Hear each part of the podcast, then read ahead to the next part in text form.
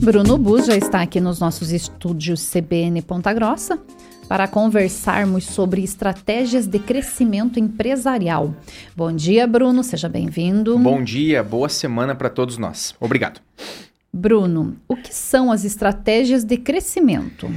Nos últimos 10 anos, no Brasil, nós tivemos uma explosão de empreendedores. A mudança no perfil do trabalhador, aliado a crises que vêm uma atrás da outra aí no mercado de trabalho, promoveu essa mudança no perfil do trabalhador que pensa e quer é, empreender, quer abrir o seu próprio negócio.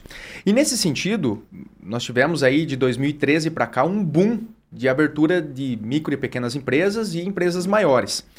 Porém, essas estruturas nos mostram que muitas dessas empresas que abriram acabaram fechando nos dois ou três primeiros anos por falta de preparo desses trabalhadores, desses empreendedores que muitas vezes trabalharam é, em outras empresas e depois de um certo tempo resolveram empreender. Então muitas fecharam.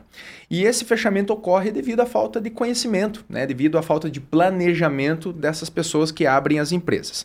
Então nós vamos conversar um pouquinho hoje sobre estratégias de crescimento, de manutenção das empresas. E essa é a nossa primeira constatação. Constatação de que para abrir uma empresa, para empreender, o indivíduo precisa ter um pouquinho de conhecimento, pelo menos, para começar. E isso vem é, em decorrência, em encontro ao que nós chamamos na administração de planejamento estratégico. O planejamento do que você vai fazer em três meses, seis meses, um ano e para frente também, né?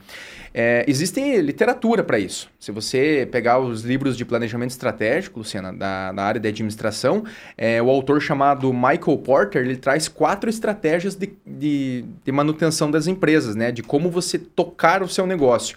E, e, essas quatro estratégias são muito típicas no Brasil, porque o Brasil ele é sazonal, é de época, né? Então tem época que cresce, tem época que a economia aquece, tem época que esfria.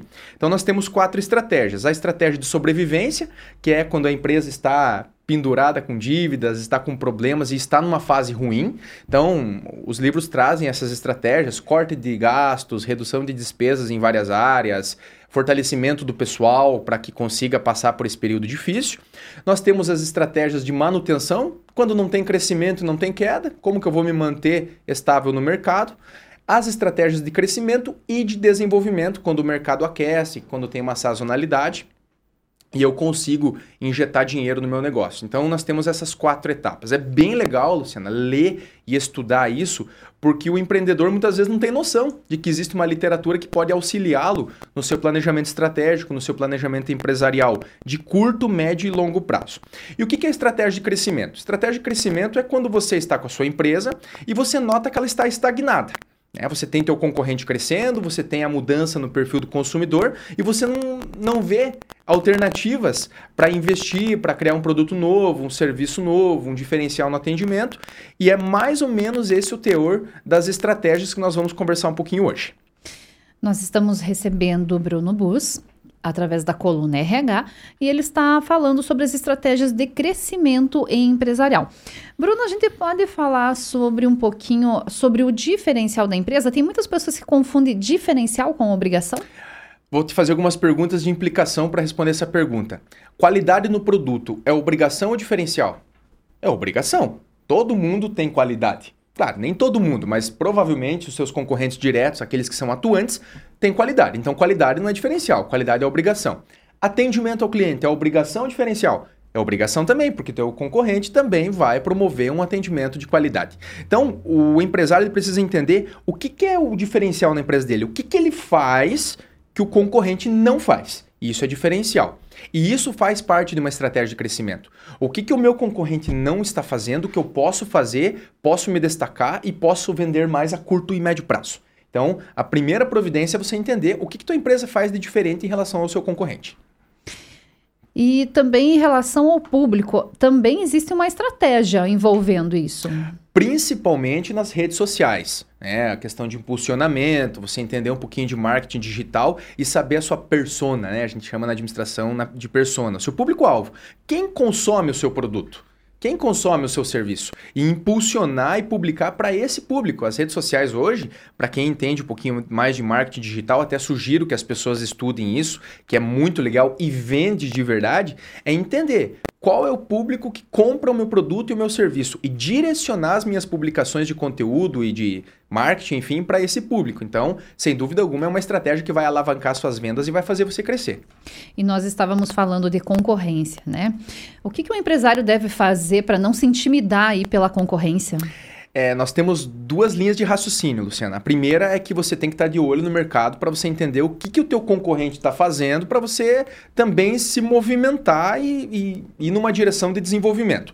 A outra corrente é uma corrente que o dono da Amazon, o Jeff Bezos, traz, que diz o seguinte: não pense no seu concorrente, porque se você pensar nas movimentações dele, você não vai se movimentar, você vai esperar o oponente se movimentar para você se movimentar. E não, você precisa promover estratégias de crescimento independentemente se o teu concorrente vai promover ou não. Então existem essas duas linhas de raciocínio. Eu gosto de mesclar as duas. Eu não gosto de pensar muito no concorrente, eu preciso pensar no meu cliente, no interesse que ele tem e em aspectos mercadológicos, mas eu tenho que estar com um olho também conectado nele para entender de repente alguma coisa diferente que ele faz para eu fazer uma estratégia de banking mark, que o pessoal fala na administração, e conseguir também promover, é, melhorar aquilo que ele já está fazendo. Então, é, um olho no peixe, o outro no gato. Exatamente, é isso que ia ter falar. Então, um no peixe seria a concorrência, um no gato, o cliente.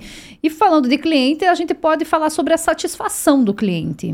Ah, sem dúvida. Você pode fazer pesquisas de satisfação, pedir feedback para cliente, feedback pontual, para entender é, onde você está acertando, onde você está errando e qualificar a sua equipe de atendimento e de vendedores para prestar o melhor atendimento possível.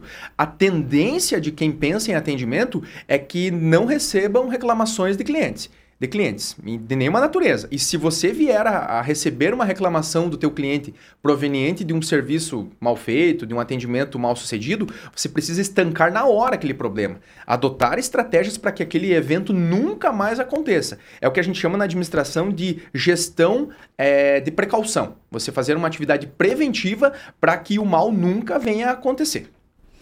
Bruno, e muitos a, a, gente ouve falar e muito se fala também sobre alianças comerciais. É um bom caminho para a estratégia? Sim, é, as pessoas precisam entender é, o que são parcerias boas e parcerias ruins. Existem tipo, alguns tipos de parcerias que não são legais. Eu mesmo conheci colegas que só faziam permutas. Ah, você me presta o seu serviço que eu te presto o meu serviço. Só que isso não gera fluxo de caixa.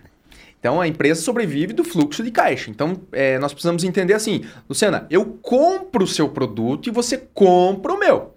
Né? Existem hoje rodadas de negócio, é, o BNI, que é bem forte aqui uhum. em Ponta uhum. Grossa, que é, assim, é um espetáculo, ele tem metodologia, ele consegue promover o crescimento empresarial de quem participa. Eu tenho uma colega, esses dias atrás, eu perguntei para ela, qual é a participação de faturamento do BNI no seu negócio? Ela falou 12%. Espetáculo! É muito grande isso, é muito significativo. Então, nós temos esse modelo, nós temos o um modelo é, de visitas a clientes, parcerias mesmo. É você fazer um networking, construir um networking de forma que você consiga estabelecer essas parcerias pensando daqui dois anos, como que essas parcerias vão repercutir no meu crescimento? Daqui cinco ou dez anos. Sempre pensando a médio e longo prazo. O que, que vai acontecer com a minha empresa se eu conseguir ser bem sucedido nessa parceria? Mais ou menos nesse sentido. Em relação às finanças da empresa, como mantê-las equilibradas? É, nós sempre falamos é, nos cursos, palestras onde a gente passa, que o dinheiro do proprietário é separado do dinheiro da empresa. O, dinheiro do empresário não pode se misturar com o dinheiro da empresa. Por isso que existe o prolabore, uma participação que o, que o empregador, enfim, que o dono da empresa tira ali para pagar suas contas pessoais.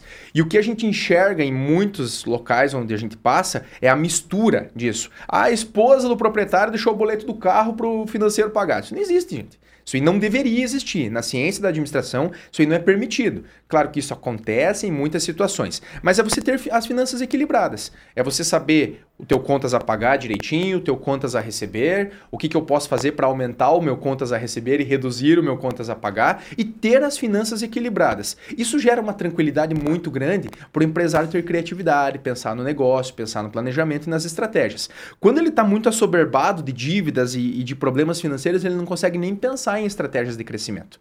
Então é mais ou menos nesse sentido. Sobre a atenção. É, nós vemos falar sobre a atenção também desculpa, a necessidade de estar atento. Isso, quando a gente fala em estar atento, é em todos, todo o nosso dia a dia. Desde um estudante precisa estar atento, a um trabalhador precisa estar atento. E no caso de, de uma empresa, é necessário também estar atento para não desperdiçar nenhuma oportunidade. Sim, é, sem dúvida. É, é aquilo que nós comentamos, tem que estar tá de olho no mercado, né? Ver o que está acontecendo qual é o meu tipo de consumidor, qual era o meu tipo de consumidor, de cliente há 10 anos atrás. Ele é o mesmo que consome hoje? Provavelmente não. Provavelmente o perfil do consumidor mudou ao longo desse período e eu preciso me adaptar a essas mudanças. Quais são os tipos de adaptação? Inovação. Né? Você precisa inovar o teu produto, o teu serviço, você precisa colocar jovens para trabalhar, que têm uma linguagem direcionada para o público novo. Você precisa ter pessoas experientes na retaguarda para orientar, para mentorar esses jovens também. Então você precisa estar em constante movimento de inovação. E isso contempla você estar atento ao mercado e principalmente, sobremaneira, é, a estar conectado com as mudanças de perfil do consumidor. Eu lembro muito bem, Luciana, que os meus alunos há 10 anos atrás tinham um perfil. Hoje os meus alunos têm outro perfil, um perfil muito mais direcionado para a prática, para resolução de problemas de curto prazo, e eu como instrutor, como professor, preciso estar antenado a isso, renovar o meu estilo de aula para atender esse público. As empresas é a mesma coisa. E em relação ainda aos empresários, é, tem muitos empresários que ainda querem trazer tudo para ele, ou já está delegando, já está entendendo a importância de delegar e monitorar? É, é uma mistura. Tem empresários que são extremamente centralizadores, eles sofrem com isso porque à medida que a empresa cresce, é, as atividades vão aumentando, as atribuições aumentam. E quanto mais o líder for, for centralizador, mais ele vai sofrer em ansiedade, distúrbios, enfim. E quanto mais ele descentralizar a atividade, melhor será. Ele consegue delegar essas funções a fim de abrir o leque do desenvolvimento da empresa. Só que precisa ter muito cuidado na delegação. Você precisa colocar e buscar isso. Claro que não é perfeito, mas você precisa buscar colocar as pessoas certas nos locais certos. Né? Então, você é especializado em quê? Ah, em finanças? Então, vou ter que colocar no departamento financeiro. Ah, você é do setor de RH? Você é especializado nisso? Coloca nisso. Ah, você é vendedor? Então, você precisa colocar as pessoas certas no local certo.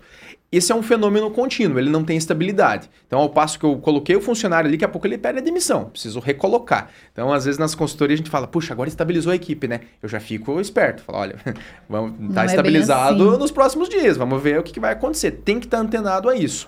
Ok? Então, colocar as pessoas no lugar certo, descentralizar o máximo para que o, o, gestor consiga pensar nas estratégias e no planejamento do crescimento. Senão ele fica no operacional a vida toda e ele não consegue pensar o como que a empresa dele vai crescer. Vai avançar. Exato. Bruno, nós já estamos nos encaminhando para o final. Você que está chegando agora, estamos falando com o Bruno Bus sobre estratégias de crescimento empresarial. É, Bruno, fala um pouquinho agora sobre tendências. O empresário ele precisa estar tá muito ligado a isso também, né? As tendências de mercado. Hoje, é, como que o consumidor é, compra? Ah, é no Pix. É, existem mercados aí internacionais, inclusive, que nós estamos tendo troca de mercadorias por criptomoedas. Você veja que é um negócio que há cinco anos atrás era impensável e hoje eu consigo trocar. Eu vou dar um exemplo bem clássico, todo mundo conhece, bitcoins uhum. por mercadorias. Você veja uhum. que interessante isso. Tá chegando no Brasil ainda, é um movimento tímido, mas é uma tendência. Então é uma tendência que o empresário tem que estar tá conectado. Poxa, Bruno, mas eu não entendo nada de criptomoeda, não sei nem como procurar. Então procure. Procure porque é uma tendência, a moeda digital vai acontecer e nós não temos é, como escapar disso. Modelos de entrega de mercadoria, né, de mercadorias e serviços. Olha o exemplo da Amazon, o melhor sistema logístico do planeta. Imita eles. Não tem problema, você tem que imitar os melhores mesmo. Que? Quem não cria, copia. Quem não cria, copia. Então, poxa, quem, quem são os melhores no sistema logístico? A Amazon. Imita os caras. Faz isso, né? Para você conseguir é, alavancar, ainda que seja um pouco o seu negócio. Então, estar conectado em tendências é fundamental para você elaborar as suas estratégias de crescimento. Poxa, daqui dois anos, como que pode estar o mercado? Eu não tenho certeza, mas tá caminhando para isso aqui. Eu preciso fazer um curso, eu preciso contratar pessoas que saibam disso para me auxiliar. Sem dúvida alguma, se eu parar no tempo, eu vou ficar fora do mercado em curtíssimo tempo. O detalhe, Luciana, é que não é mais 5, 10 anos, é um ano, seis meses para mudar. Então eu tenho que estar tá antenado nisso. Tudo ocorre muito rápido. Sem dúvida alguma.